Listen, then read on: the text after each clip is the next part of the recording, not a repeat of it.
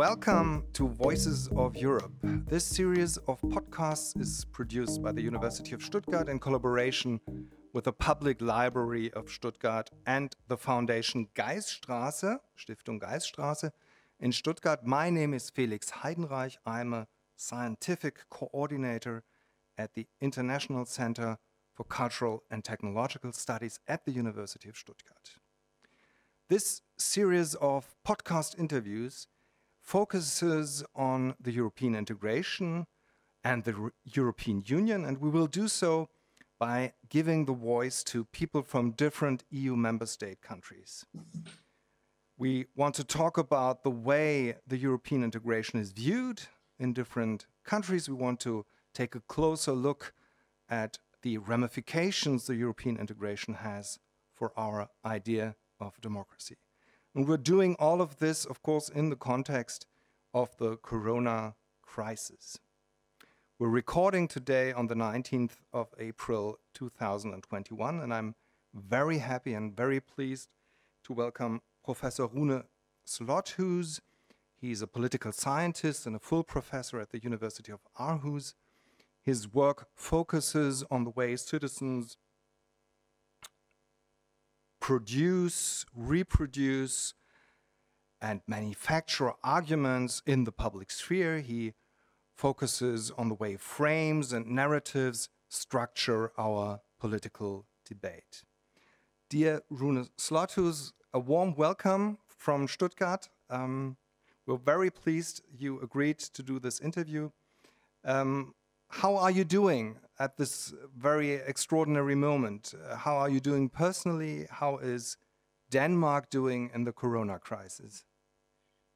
Yeah, thank you very much for welcoming me in this uh, podcast. I'm I'm honored, uh, obviously, to be uh, part of it, and um, and and I can say from from where I sit that I'm I feel comfortable and I, am doing fine despite uh, the miserable state of uh, of the world right now. Uh, then working at a university is is a privilege also in in, in this situation with with relatively flexible working conditions and and of course a lot of challenges with um, adjusting to an online format of uh, teaching and meetings and, and and and working remotely. But I think overall, um, I, I, think we are pretty um, privileged, and I I feel um, I, I feel quite good personally. At least it, it it it works, even though of course I think that like all listeners will relate to that uh, that this uh, corona fatigue is uh, is setting in and it it is sort of a monotonic uh, life to be working from home every day which yeah. I, I do still. Yeah. So i'm happy to hear that you're fine on the on the individual level. In germany the corona crisis seems to be triggering um, a certain suspicion in, in regard to the capability of the government at the moment uh, the more and more people are dissatisfied with the way the management is done. How about Denmark? Are uh, the Danish citizens, uh, the citizens of Denmark, are they satisfied with the way the government has, has dealt with this crisis? Yes, uh, in fact, uh, public support for the government and the government measures uh, to handle the pandemic is very high. So so a lot of support from the Danish uh, population to the political system and, and to the specific uh, restrictions. Um.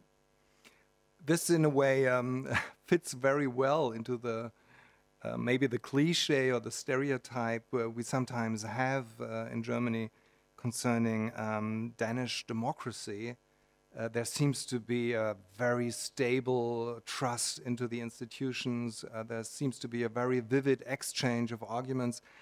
Um, I wonder to what degree this picture of Denmark that uh, we in Germany have, to what degree uh, it is just um, a projection or a cliche, and to what degree would you uh, would you say, okay, in in some sense, it it hits the right place, and it's it's rather correct image we have.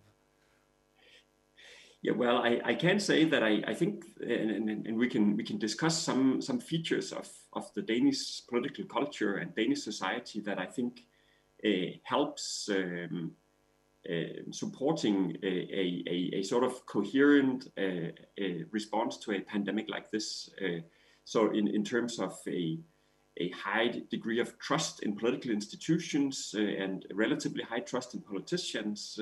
Uh, also, the political system is uh, reacting with a high degree of consensus in, in this response to, to, to, the um, pandemic. So um, it is characteristic that from the very beginning uh, there have been a uh, almost uh, all political parties in, in the Danish parliament have been been on board with the government um, uh, restrictions and the way the government is handling the pandemic. Um, so, um, and, that means that uh, many of uh, the decisions to um, not only various uh, lockdowns, because that is to a large extent something the government has decided very rapidly, um, but but but various legislation around the lockdowns and and also a lot of discussions about when to reopen what parts first. Um, in, in general, there have been a, a large degree of, of consensus uh, uh, where most political parties are backing uh, the government, and and the government has also reached out to ensure that um, that uh, all parties in parliament have been invited to uh, to these negotiations. Mm. so it means literally that there have been press conferences where uh, party leaders from, from all political parties except um, one uh, far right party uh, have, have been on a press conference and, and, and presenting the, the new measures or the new um, plan for reopening. Um, so, so that also sends a signal uh, to the population, of course, that there is a broad consensus, uh, and and and and also a signal that uh, would tell citizens that that what we are doing here is is uh, is okay. It's it's probably a, a, a decent policy since uh, most political parties uh, support it. Um, and would you would you say that the the results uh, are good as well? I mean, the, did the measures really um, work out in the end? Uh, yes, uh, I um, so I, I, I will say that that what I just said does not mean that there is no critique of the government. Uh, so, mm. so there, there is a critique, but it's more about um, uh, at specific aspects that, that we can come back uh, to discussing uh, later, perhaps. Mm. Uh, so I think in general, um, the response um, in Denmark has uh, has been quite successful in, in the sense that the, the number of cases and the number of fatal cases have been relatively limited, comparatively speaking. So so in that sense, I think the Danish um, situation uh, is very comparable to the German situation, or at least maybe the German German situation until uh, uh, November, December. So I think mm. Germany has also been praised, uh, at least in Denmark, for handling the pandemic uh, uh, very effectively. Um, um, maybe not now during the third mm-hmm. wave, and, and mm. that's what creates discussion in among mm. Germans, but, mm. um, but but but but Denmark has been um, uh, lucky or, or, or reacting uh, promptly to to make a severe lockdown uh, mm. from mid-December, and I think that has prevented um, uh, this uh, third wave uh, that we see in many other European countries. You you all already stretched that consensus is very important in, in Danish political culture. But on the other hand, and again, I wonder to what degree this is just a stereotype. On the other hand, um, Denmark seems to have a certain culture of a very frank and open exchange of arguments. I think it is not by uh, mere coincidence that uh, Denmark was at the center of the great debate uh, and the struggle around the cartoons um, back then. And there seems also to be a difference between the political culture in this sense in, in Denmark and, for example, Sweden, as far as I understood. But maybe you can tell us more about that. Uh, yes, uh, we. Um, it, it is true that uh, Denmark is uh, is has also been a one of the countries with uh, a lot of uh, open discussion and, and, a lot of political conflict around the immigration issue, mm -hmm. and um, and also um, partly as a result, has has implemented also very tight immigration rules in many ways. Also, sometimes very symbolic policy measures that mm-hmm. are perhaps not very effective in, in terms of solving actual problems, but but effective in communicating with the voters. Um, so I, I think um, I, I, think at, at, on the one hand, um, the Danish political culture is a consensual uh, political culture with uh, with a long tradition of uh, minority governments, and uh, for that reason, uh, the parties in parliament have been forced to um, work closely together, and there is a long tradition for uh, reaching formal agreements on, on various legislative uh, legislations. Um, mm. but at the same time, the political system is also um, a, an, an open political system in the sense that um, that the, the, threshold for getting uh, voted into parliament is just uh, two percent in uh, Denmark, whereas it's it's five percent in Germany and four percent in, in Sweden, and and it's also very easy for new political parties to to be allowed to run for an election. Mm-hmm. So so this combination of a low threshold and then a relatively easy access means that the political system uh, in some ways uh, might be more responsive to new trends in society, new trends, new demands uh, among uh, voters. Um, mm-hmm. Mm-hmm. So, so in that sense, I think uh, the immigration issue has been um, been a an example that uh, with with with a the, the new um, actually two new parties. So so one one party from already in the 19 uh, late 1970s and, and during the 1980s have been um, uh, very critical towards uh, immigration but uh, but its successor, uh, the Danish People's Party, has been uh, very successful in in both gaining votes and and also gaining a lot of policy influence um, on on Danish immigration um, policy. Mm. by combining sort of a soft welfare state um, support with with a, a tough stance on, on immigration. So this mm-hmm. welfare chauvinism uh, position that uh, providing welfare, but just for those who are native Danes, yeah, basically. Yeah.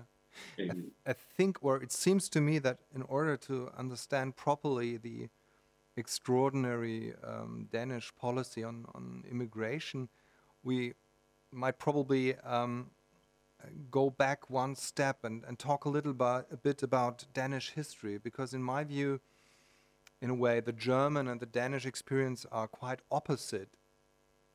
Um, there's this anecdote. I don't know to what degree um, historical research has has really proven uh, if it really happened, but apparently, Danish uh, king uh, put on uh, this horrible what is called Jewish star um, uh, that the Germans forced Jewish citizens to, to put on and, and um,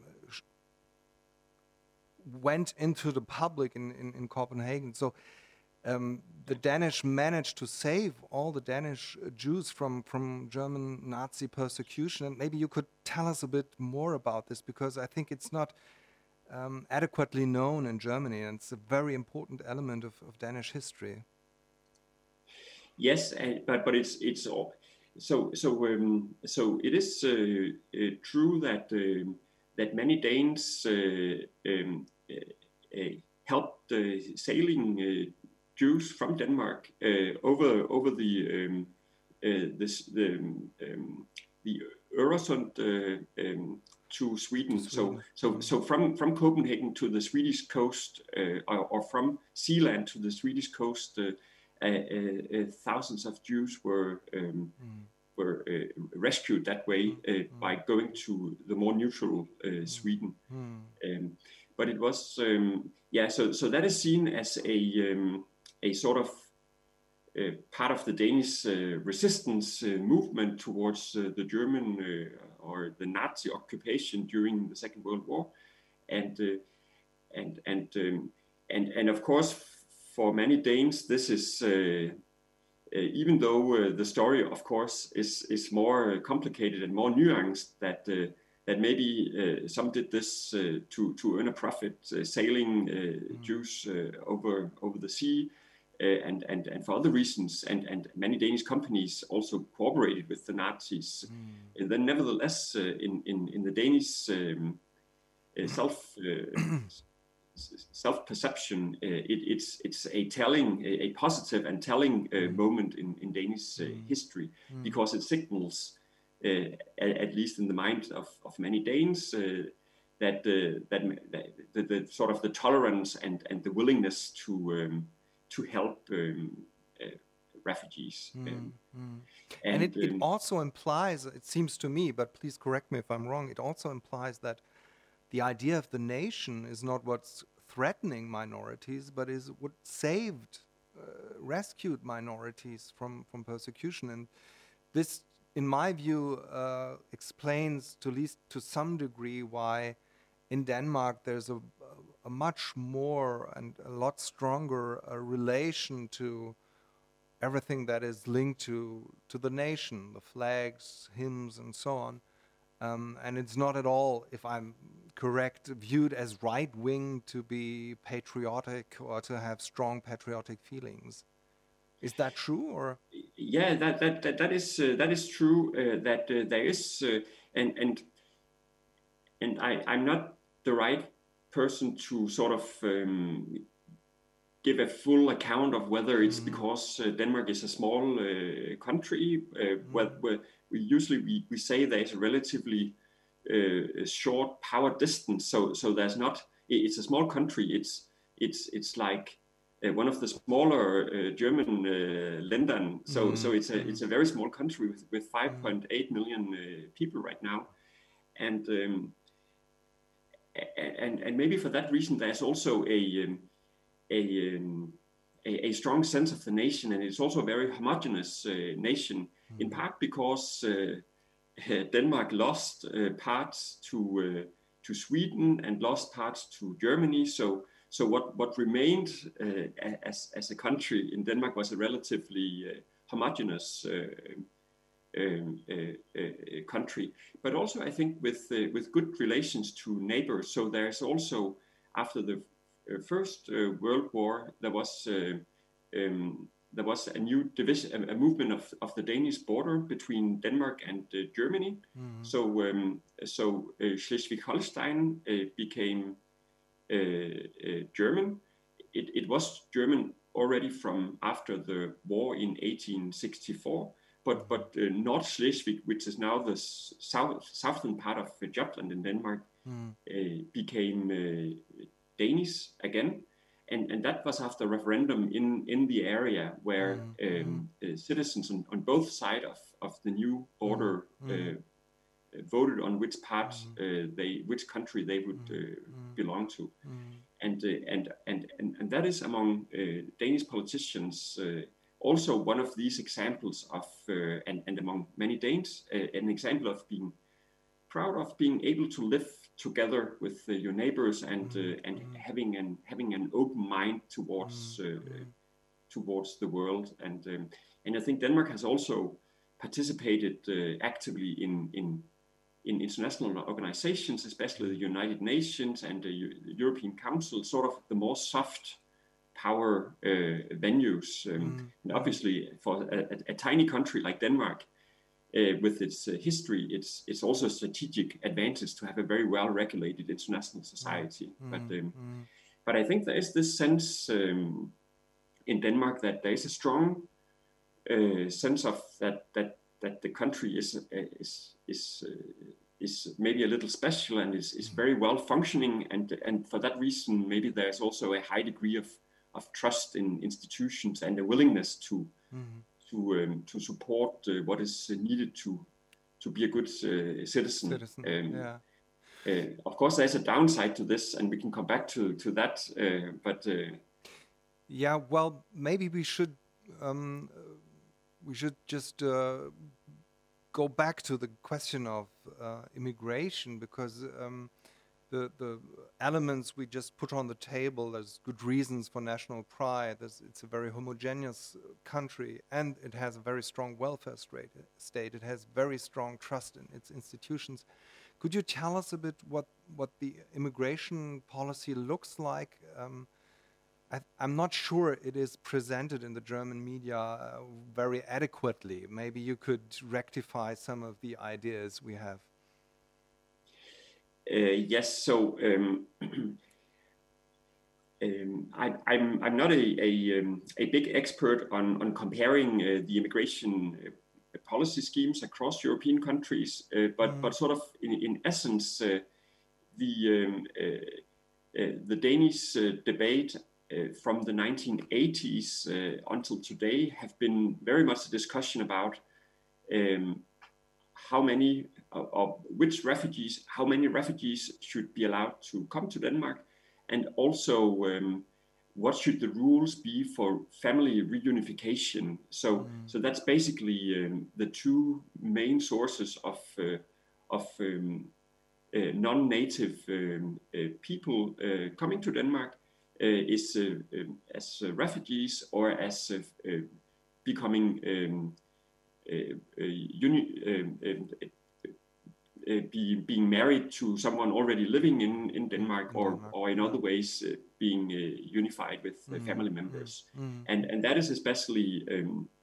immigrants coming in the, in the 60s and 70s, like very, very parallel to what happened in Germany with the guest workers mm. from Turkey, for example, and the, and the Middle East. Um, and, uh, and and later on with the refugees, and that has so in in I think part of uh, of so so so Denmark began uh, from the early 1980s with an extremely open and liberal uh, legislation on mm. where it was very easy for refugees and uh, and and and immigrants coming as through family reunification. Uh, it was very easy to get to Denmark.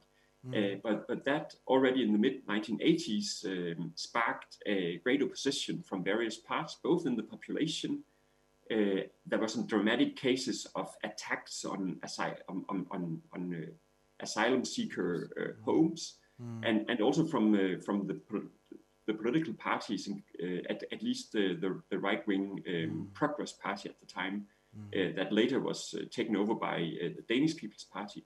There was political opposition towards this very liberal immigration policy. And then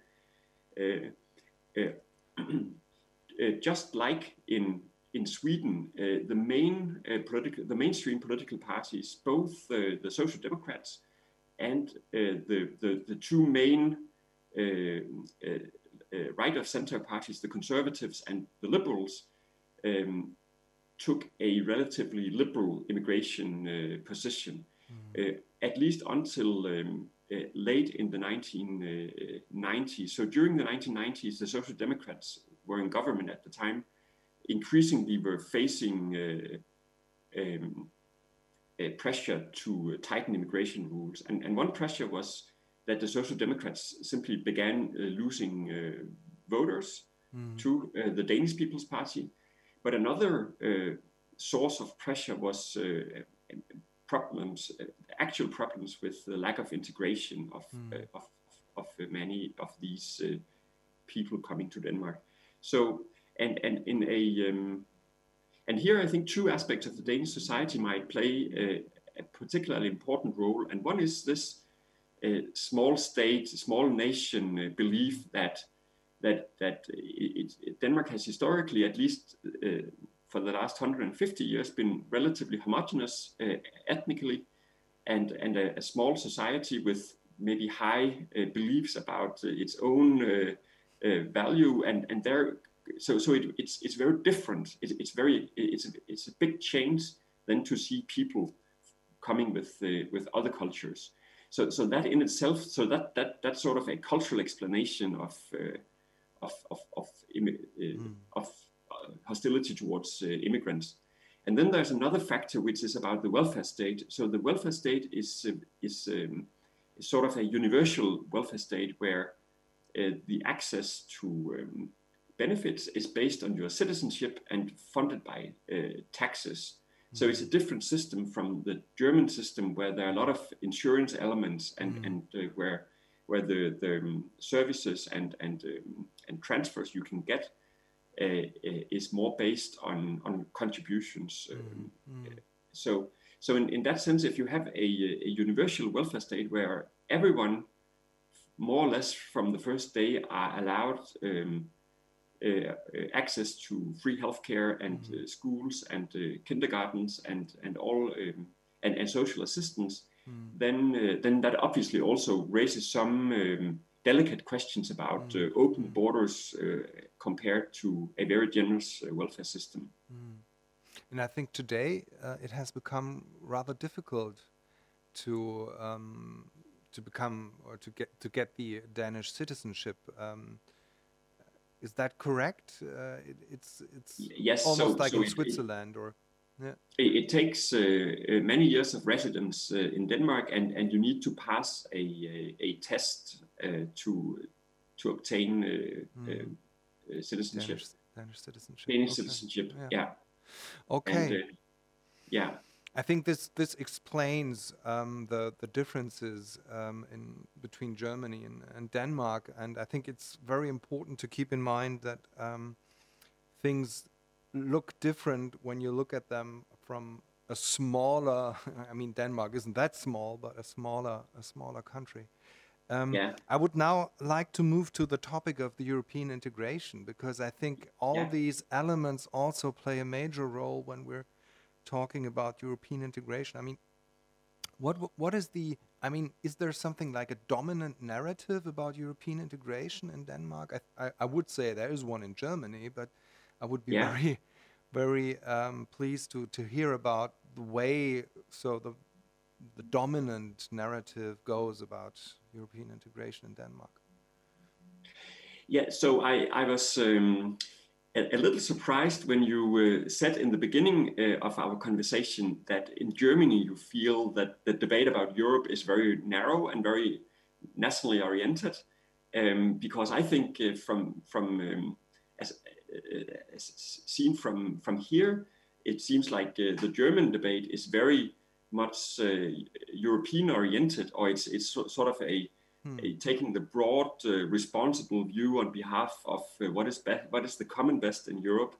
Uh, when when when I follow uh, the German debate, or at least uh, this is how it looks like compared to when I listen to how the debate is going in in Denmark about European integration, because there is this small nation sort of parochial or narrow perspective that that things are going well in our country, and um, and the things that are not going so well might be something that is uh, the fault of the of the European Union. So regulation going bad or or or uh, rules that are um, uh, inconvenient uh, is something that is uh, the fault of the European Union and not the national uh, politicians.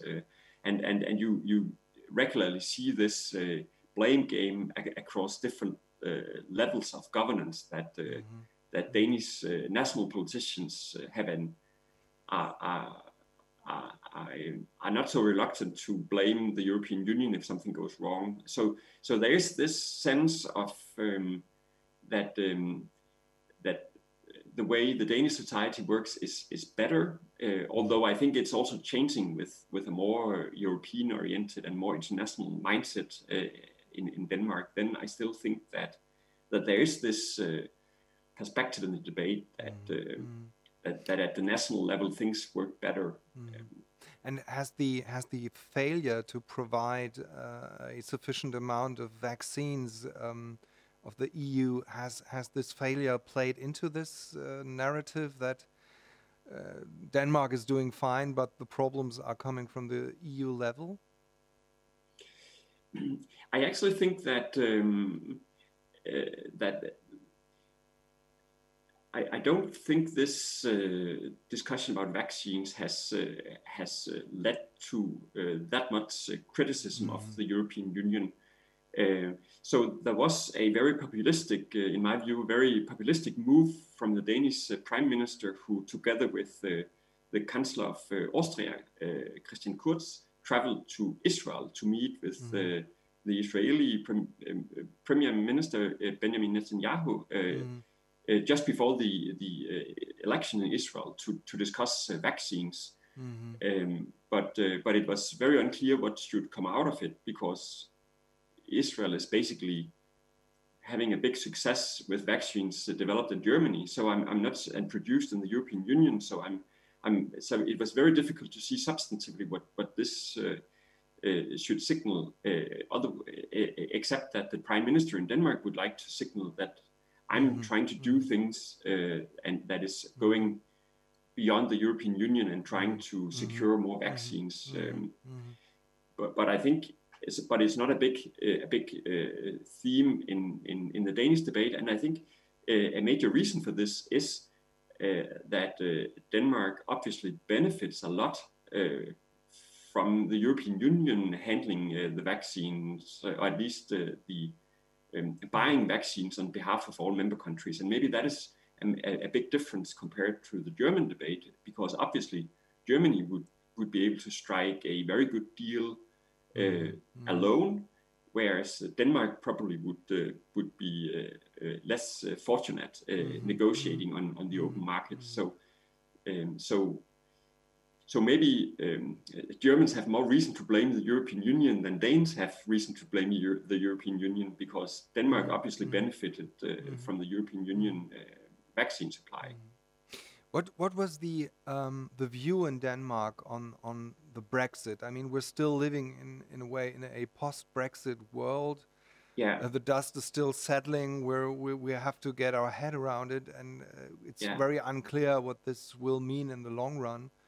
Um, I think in Germany there was a dominant view that this was a great mistake, that uh, the UK was harming itself and the EU um, probably more harming the UK than the EU.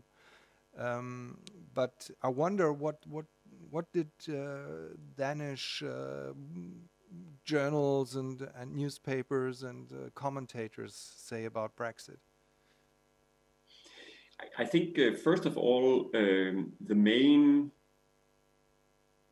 view has been that it was a, a great pity uh, that the UK was uh, leaving the European Union, so that that it it, it was unfortunate both for the European Union, but in particular it was unfortunate. Brexit was unfortunate for Denmark because traditionally mm-hmm. Great Britain has been an, an ally of Denmark, or at least uh, Danes have uh, seen uh, the Britons as as an ally uh, also, Denmark joined the European Union uh, together with uh, Great Britain and Ireland in from from beginning of 1973. Mm-hmm. So, uh, and and one major reason at, at the time uh, in the Danish debate before joining the European community at the time was that now Britain joins, so we should join as well to to be able to continue um, um, uh, trading with uh, with the mm, UK. Mm, mm. Um, so I think that that that's that's uh, one perspective. some some politicians in Denmark, those who were already critical of the European Union, would say that well maybe we should do as we did last time and follow, follow. Great Britain. Mm. Um, but but that uh, that view didn't resonate uh, mm-hmm. well uh, for very long as as the um, all, all, the troubles with the Brexit and the failed mm-hmm. or the, the troublesome negotiations mm-hmm. were, were ongoing. Um, I also think that that there's um, often in Denmark um, uh, the debate uh, um, uh, revolves around a perception. I think that Danes are relatively critical of the European Union. Um, but actually, uh, the, the, Danes are relatively positive, actually quite mm-hmm. positive mm-hmm. towards uh, membership of the European Union. Mm-hmm. Mm-hmm. Um, so we have, um, but but we have a, a maybe a, a traumatic history of of some uh, referendums uh, on Danish uh, membership of, um, especially a, a referendum in uh, Danish membership of, of the European Union so there was a referendum uh, in 1972 to, about joining the European community. There was another one in 86 about uh, um, uh, joining the, the, European Common Act. Mm. but then there was also a referendum, a constitutionally required referendum in 1992 uh, about whether to join the Maastricht uh, Treaty. mm-hmm. and uh, and that referendum uh, resulted in a no vote. Um, and that's also the reason uh, Denmark today is not uh, part of the euro. Mm. Um, but but that and, and then uh, but but Denmark remained uh, within the European uh, community in part um, with with the help and understanding of of the German chancellor at the time Helmut Kohl, and um, and then in '83. no, sorry. In 1993, there was a new referendum in Denmark mm, mm. Settling conditions for, for Denmark remaining in the European Union, but with four uh, opt-outs uh, where the euro not taking part in the euro uh, mm. is one of them. Mm. Um, but I think again, just like with um, with with the, the question of immigration, I'm um, I don't think there's there, there's any reason to believe that uh, Danish citizens or Danish voters are more critical towards immigrants than Europeans in many other countries. But the party system made it possible to uh, express and vote for immigration uh, critical parties. Mm. And the same thing with uh, Danish attitudes toward the European Union. so it's, it's because there have been referendums where Danes have had the opportunity to debate mm. pro and con the European Union that, that a lot of negative sentiments towards Europe has been expressed. Mm-hmm. Um, but that's because there has been this opportunity to voice um, what you think. Um, my guess would be that if uh, Germany had had a referendum on whether to give up uh, the Deutschmark and uh, join the euro, it, it, might have been a narrow, um, at, at, least a narrow no thanks uh, to this as as well. Mm. But but you didn't have a referendum, and mm. and so in, in that sense, I think sometimes, at least in Denmark, uh, the, the, the, public sentiment is maybe perceived as more negative towards the European Union than it is if you actually compare uh, mm-hmm. views, opinions, uh, opinion polls uh, with, with the views expressed in many other European countries. Mm-hmm. So um, I would be very pleased to hear from you um, what kind of critique of the European Union, in your view, is valuable, is helpful, um, where there is maybe uh, the need for democratic reform in the EU, if this reform is possible at all. I wonder, um, looking from a country with such strong institutions and uh, big trust, um, looking at the European governance must be a rather dreadful uh, sight, I'm afraid. Um, there's so much trouble and so much conflict and so much complicated situations inside the European um, governance that I, I suppose um, you would have some suggestions on what we should discuss and what we should, uh, well, reconsider in order to maybe um, save or um, advance the project of European integration.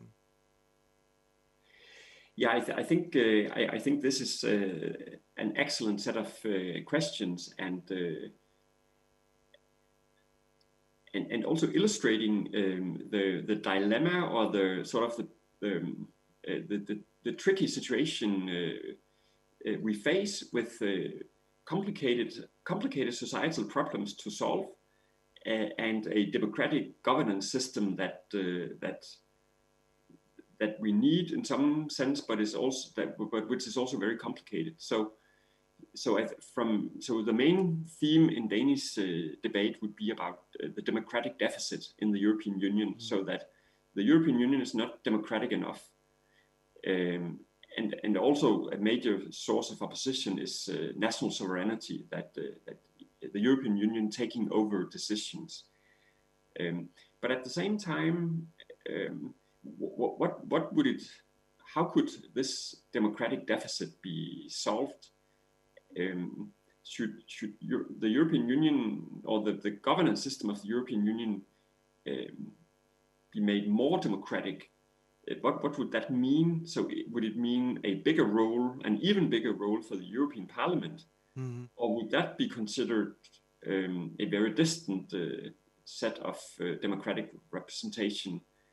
Um, is it to give uh, the, the the national politics a stronger role with the, the national parliaments uh, uh, overseeing how uh, government representatives and prime ministers, presidents meeting in the European Union. Would that be more democratic? So, so I really think there is um, there is this big tension or dilemma what how to solve um, big societal problems that would need some European action, mm. but but in a way that also um, seems democratically sound or is, is working where, where democratic governance can mm. work. And, and I think the vaccine uh, uh, discussion is, is a good illustration that that at, for, for most countries it has probably been a, a better solution to do something as a joint uh, endeavor through the European Commission mm-hmm. mm-hmm. to, to, to buy vaccines mm-hmm. for European countries. Mm-hmm. Is, at is, the same time, we see this very uh, diffuse uh, accountability and responsibility. So it's very difficult to say who did not do enough or who, whose fault is it that mm-hmm. we that the, the supply of vaccines were dragging behind uh, uh, the UK and the US. Mm-hmm. And the term sovereignty uh, in a way implies this accountability. Uh, we, we would have one place and one address uh, that yeah. would be accountable. Uh, I wonder if the um, the term sovereignty is very present in the in the Danish debates because um, Emmanuel Macron in many of his speeches referred to the idea of European sovereignty, claiming that it is not in conflict with national sovereignty, but in a way this sounds a bit like um, hmm, a dubious way of hiding a problem in a way because um, either it's uh, European sovereignty or it's national sovereignty. But at the moment, yeah. this um, intertwinement or this um, combination of both is exactly yeah. what produces the lack of accountability. I, I, wonder if you would agree or how this problem is viewed in, in Denmark. Yes, I, I, I would agree with what, what you say. Um, but, but it, the question is whether uh, sovereignty is a zero zero sum game between European mm-hmm. at the European level and the, the national level, the nation state level. Um, because some politicians in Denmark has argued that uh, that we, we gain sovereignty mm-hmm. through European integration, mm-hmm. so that a small country does not have a lot independence mm. on its uh, on its uh, at, at least not on its security. And we are as a small country like Denmark, we are very dependent on, on, on trading with others and gaining new ideas, mm. uh, traveling across borders. Mm. And, um, and and to set uh, environmental standards or border control or around Europe. Uh, so so there are these um, so so the, I think there is um, for a political system to be legitimate, I think it needs to produce solutions uh, to mm-hmm. people. Mm-hmm. And uh, and what if the nation state is not the right mm-hmm. political system or the, the right level of governance to to to um, mm-hmm. To, to to make decisions and offer the solutions mm-hmm. that uh, citizens would uh, need to be satisfied with the mm-hmm. way politicians are uh, running their society. So uh, maybe the European Union is, is needed to, to, to, to solve problems and deliver some outputs that, uh, that solve some of the problems citizens yeah. expect their politicians to solve. And, and then that might expand the, the national sovereignty because it, mm, it helps mm, at mm. least smaller states to, to actually um, get what they, uh, what they want. Really want. Yeah, yeah. I think this is exactly the way Emmanuel Macron would, would put it. Um, he would also claim that the European Union is a tool that France might use in order to implement or to um, to act out their national sovereignty. And of course, the, the, international context is the, the rise of China and the very unclear relation to the United States at the moment, and, and so on. So yeah. for the for the global stage, uh, the European Union would be uh, the um, the tool in, in order to um, to uh, protect and and implement uh, national sovereignty. Um, I wonder how the Danish view is on European security policy. I mean, there's uh, a German-French brigade. Uh, there's um, there's small units, uh, German Dutch units. Um, in my view, the the German public sphere uh, really tries to keep out all these very um, uneasing and uh, uncomforting problems that we are facing uh, at the moment. And uh, I wonder how, how the public debate is in Denmark on, on, on the security issues. So Denmark is is very much oriented towards uh, NATO mm. and uh, the United States still as uh, as sort of the main guarantee of, of security. I think uh, of of, of um, and and maybe for historical uh, reasons or or maybe mm. because uh, yeah. So so I think. Um, one of the four opt-outs Denmark has from the European Union is also a, a common defense, Mm. So mm-hmm. um, so so there is um, there's not a lot of support for for um, for the European Union playing a big role uh, there. Mm. Although uh, um, the election of uh, um, of Donald Trump as president in the United States uh, and and and his uh, uh, um, sort of lack of support for the for, for NATO and and mm. and questioning whether mm the United States would still guarantee security mm. of, of, European uh, countries. Mm. Uh, actually, um, like in other countries, uh, increased support for European uh, mm. Union mm. solutions uh, to defense. Is there is there still a, a, general draft in, in Denmark?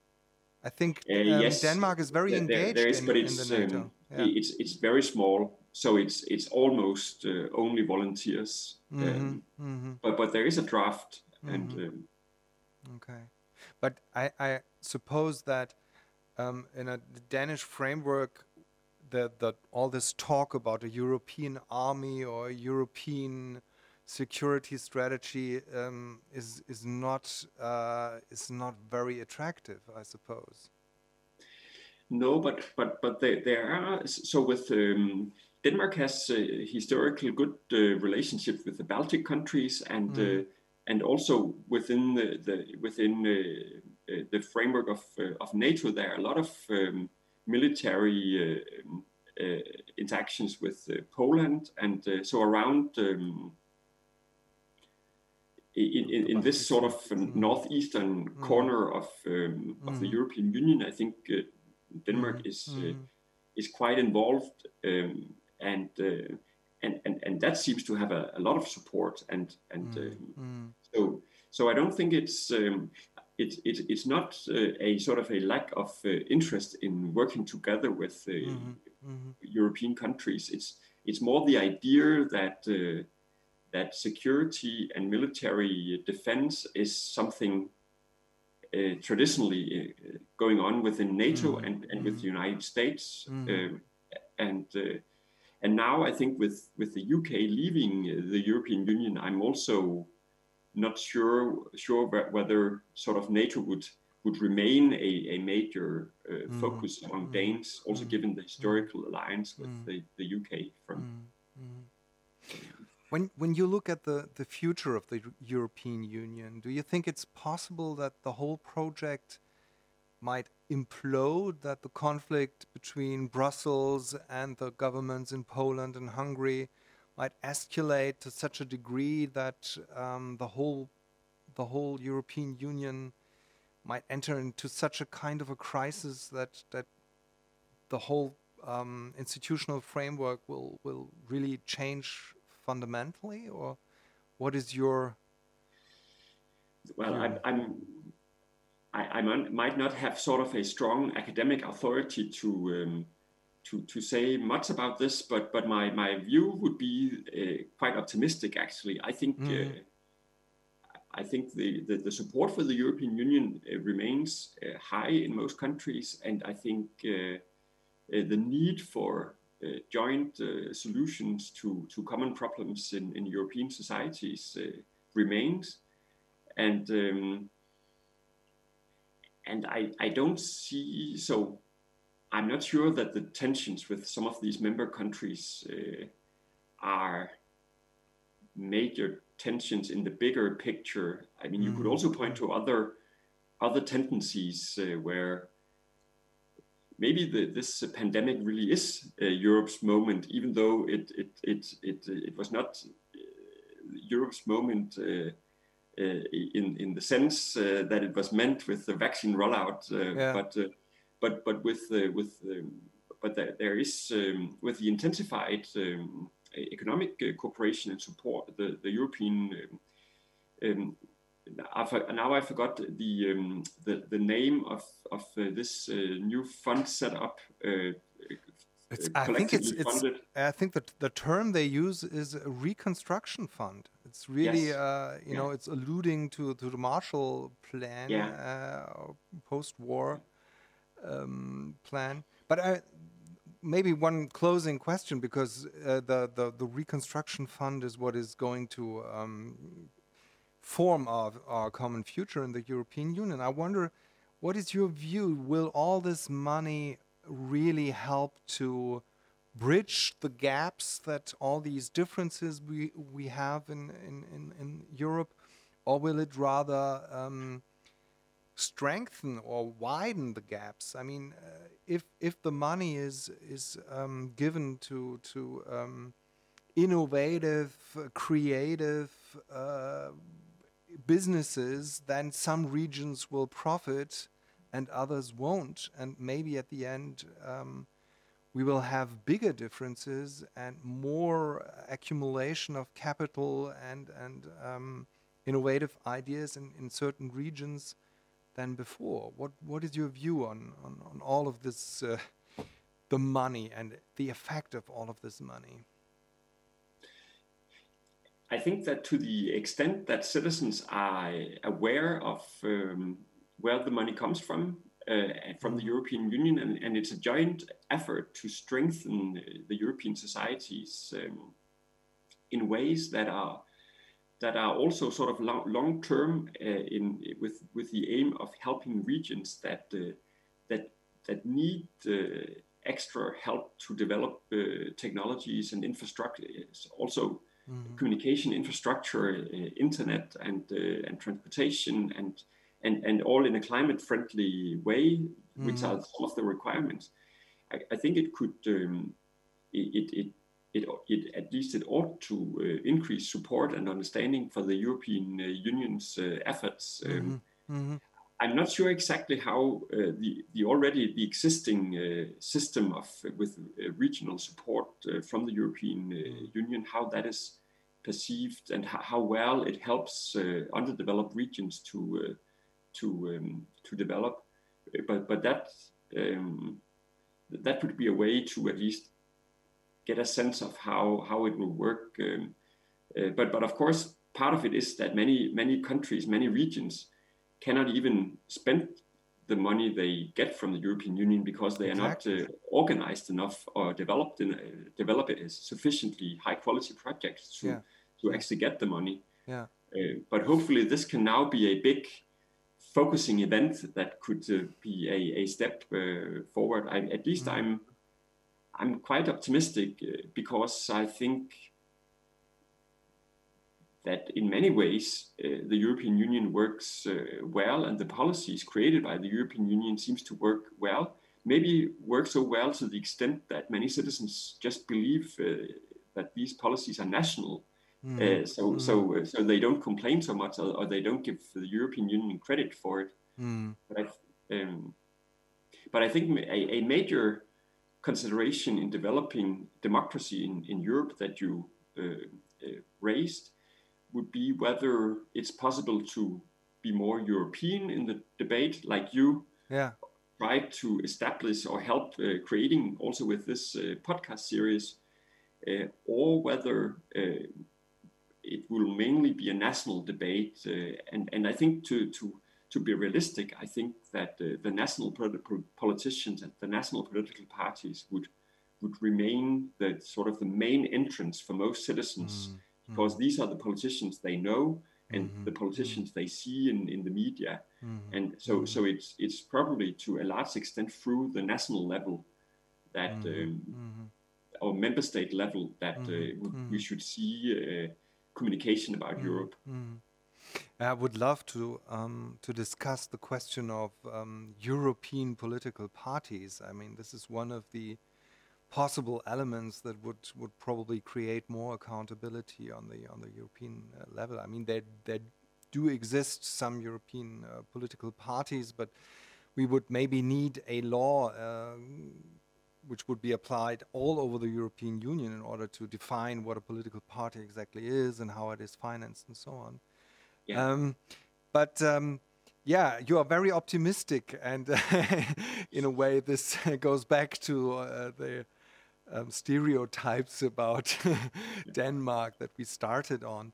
Um, last question: uh, What are you What are you working on at the moment? What's the upcoming research that we can be uh, looking forward to to reading from from you? Uh, what are you working on at the moment? Yeah, so I, um, as you mentioned in the introduction, I've been uh, studying um, uh, public opinion and how citizens form political opinions and, and, and, and what role um, public debate and communication plays uh, there. And, and uh, right now I'm uh, beginning a uh, project to, to, um, to study how can citizens uh, learn about uh, specific policy issues, policy proposals in the debate based on which political parties propose these um, mm. or promote these policies. So, so, so to um, so the basic idea is that the political parties are uh, well known and, and well established uh, actors uh, uh, in politics, and, and they are sufficiently known to most citizens that parties can be uh, points of orientation in the political landscape that citizens can use to not only figure out uh, to whom to direct their anger, but also to actually learn about the, the substance of, uh, of mm. policy issues. Mm. Uh, and, mm. and that research is, uh, is um, speaking of uh, Europe, the benefits of European integration. Uh, the, the project is funded by uh, the European Research Council um, as, a, as a consolidator grant under the, the European Horizon Europe, mm-hmm. the, the, mm-hmm. research mm-hmm. and innovation program in the European Union. So, mm-hmm. so um, and, and I will also um, part of, of, of, of the aim of the project is to study variation across different European countries and see how the way uh, party systems are structured and, and how uh, trust in parties and stability of political parties mm. are, uh, mm. will affect the ability of citizens to mm. learn from political mm. parties. Mm. Mm. Um, to my knowledge, the idea of the political party is very different from country to country. I mean, Germany is known for its very extensive law on political parties. It uh, has a very detailed regulation on party financing and so on. In other countries, um, there are groups that call themselves political parties. I'm thinking of uh, Movimento Cinque Stelle, for example, in Italy. Yes. I think we wouldn't even call that a political party in Germany. Um, what is your view on that? I mean, isn't that part of the problem of European integration that we, we do not even agree on what we call a political party, do we? Yeah, that that is. Uh, I, I think you, what what you say is is is spot on, is, is spot on. What what what I think we need to know more about and learn more about. Mm, mm. So so this is exactly uh, what. Um, uh, what I, I'm trying to study with this uh, new research project to um, to see will um, political parties in Germany being very stable with uh, very long histories, most of them, uh, mm. even the Green Party has uh, 40 years uh, uh, now. Um, uh, so would um, so would would citizens learn um, as well from political parties in, in other countries with like in, in Italy with a with a much more unstable party system mm-hmm. and and mm-hmm. some parties even even being in government and mm-hmm. being uh, um, what could look like a governing party uh, would not call themselves a, a political party and mm-hmm.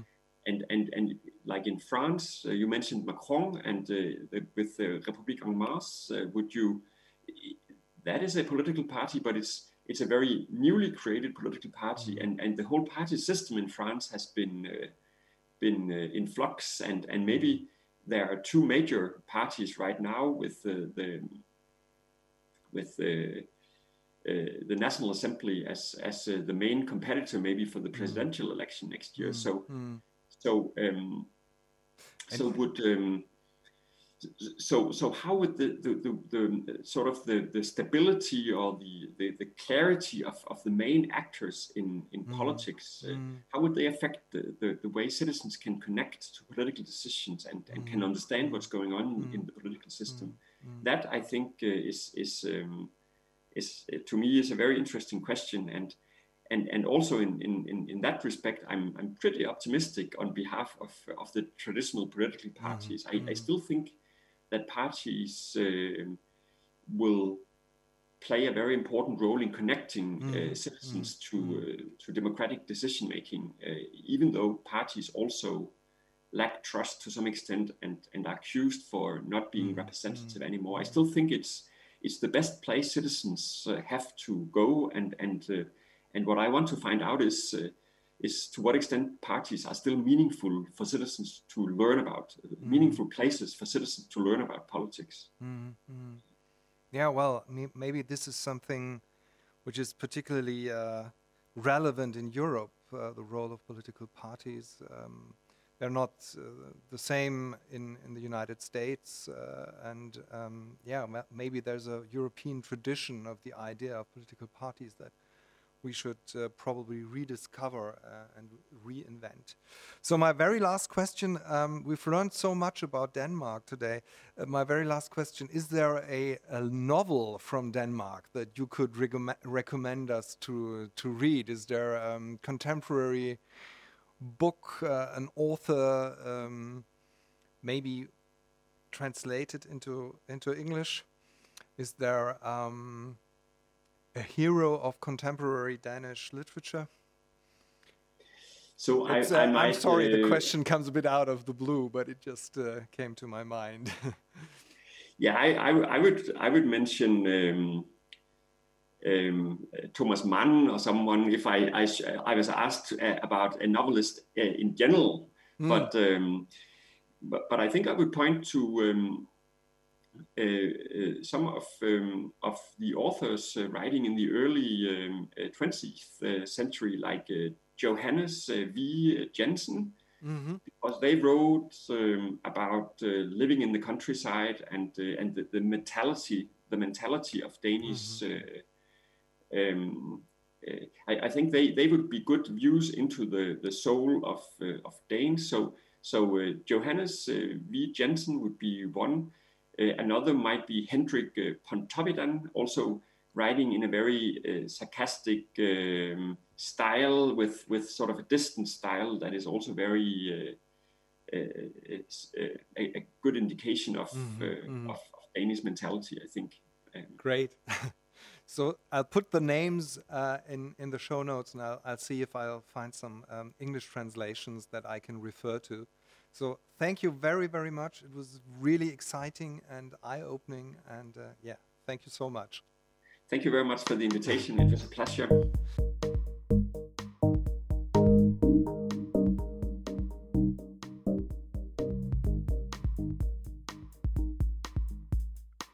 Voices for Europe is a podcast produced by the International Center for Cultural and Technological Studies at the University of Stuttgart in cooperation with the Public Library of the City of Stuttgart and the Foundation Geißstraße, Stiftung Geißstraße in Stuttgart.